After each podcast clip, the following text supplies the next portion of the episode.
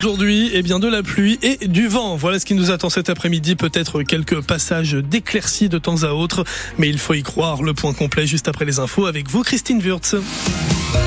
Des messages du monde entier sur les réseaux sociaux en hommage à Alain euh, Cribier. Oui, le professeur Cribier, ancien chef de service de la cardiologie au CHU de Rouen, dont l'invention a sauvé la vie de plus de 3 millions de personnes dans le monde.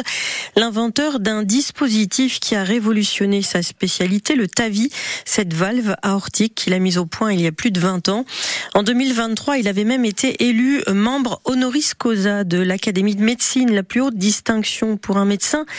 Au-delà de ses capacités de travail, ses confrères soulignent tous ses qualités humaines, comme le professeur Fabien Doguet, chirurgien cardiaque à l'hôpital privé Jacques Cartier de Massy en région parisienne et ancien chef de service au CHU de Rouen. Je venais tout juste de passer le bac et puis j'ai eu l'occasion de faire sa connaissance et euh, je rentrais tout juste en première année de médecine quand il m'a proposé de venir euh, passer une semaine avec lui euh, en cardiologie, au cathétérisme cardiaque. Et puis après, ça a été un petit peu mon parrain de mes études médicales. Il était dans mon jury de thèse de médecine, etc. Donc voilà, c'était un modèle de persévérance et un cardiologue brillant. C'est un pionnier de la cardiologie tout simplement, qui est allé au bout de ses idées pour arriver à décrire, à mettre au point la, technique dont on a beaucoup parlé ces dernières années, qui est le TAVI. Hein.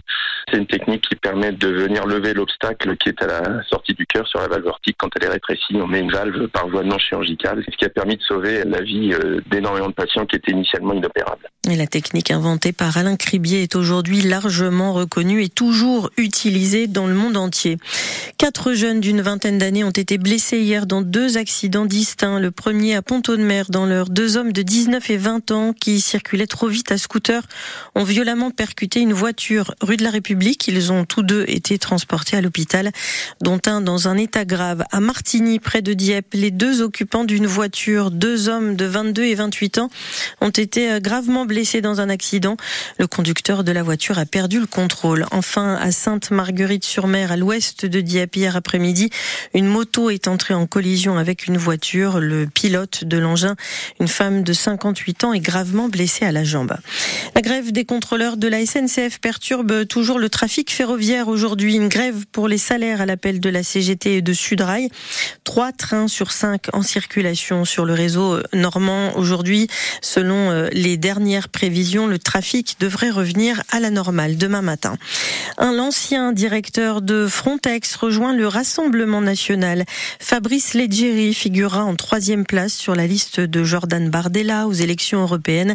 L'ex-patron de la l'agence européenne en charge du contrôle des frontières a été euh, sous-préfet de la Seine-Maritime entre 2003 et 2005. Une vente aux enchères spectaculaire cet après-midi à Évreux. Un crâne de mammouth est proposé à la vente. C'est en tout cas euh, la pièce phare d'une vente aux enchères qui a lieu cet après-midi à l'hôtel des ventes d'Évreux. Il y aura des fossiles, des animaux naturalisés et donc ce crâne de mammouth vieux de 40 000 ans, encore en très bon état avec ses défenses en ivoire.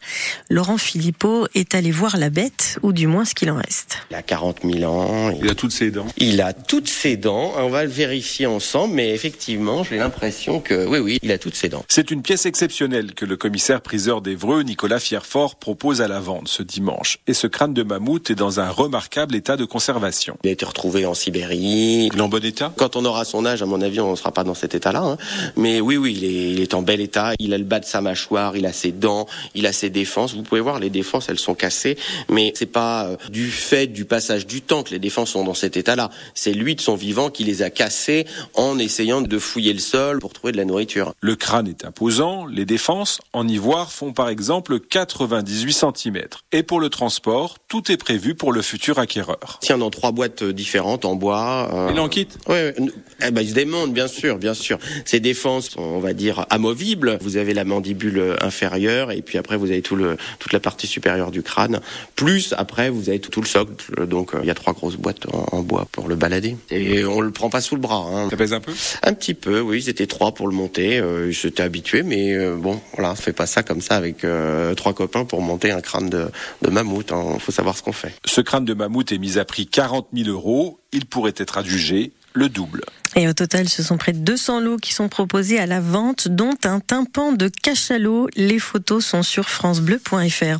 En football, le Hack sèchement battu hier soir 3-0 à Lille en Ligue 1 de football, suite et fin de cette 22e journée de championnat, avec euh, notamment la rencontre entre Brest et Marseille ce soir. En Ligue 2, QRM s'est imposé 2-0 à Pau, QRM 18e au classement. Et puis en D1 féminine, les filles du Hack font match nul un partout face à Bordeaux.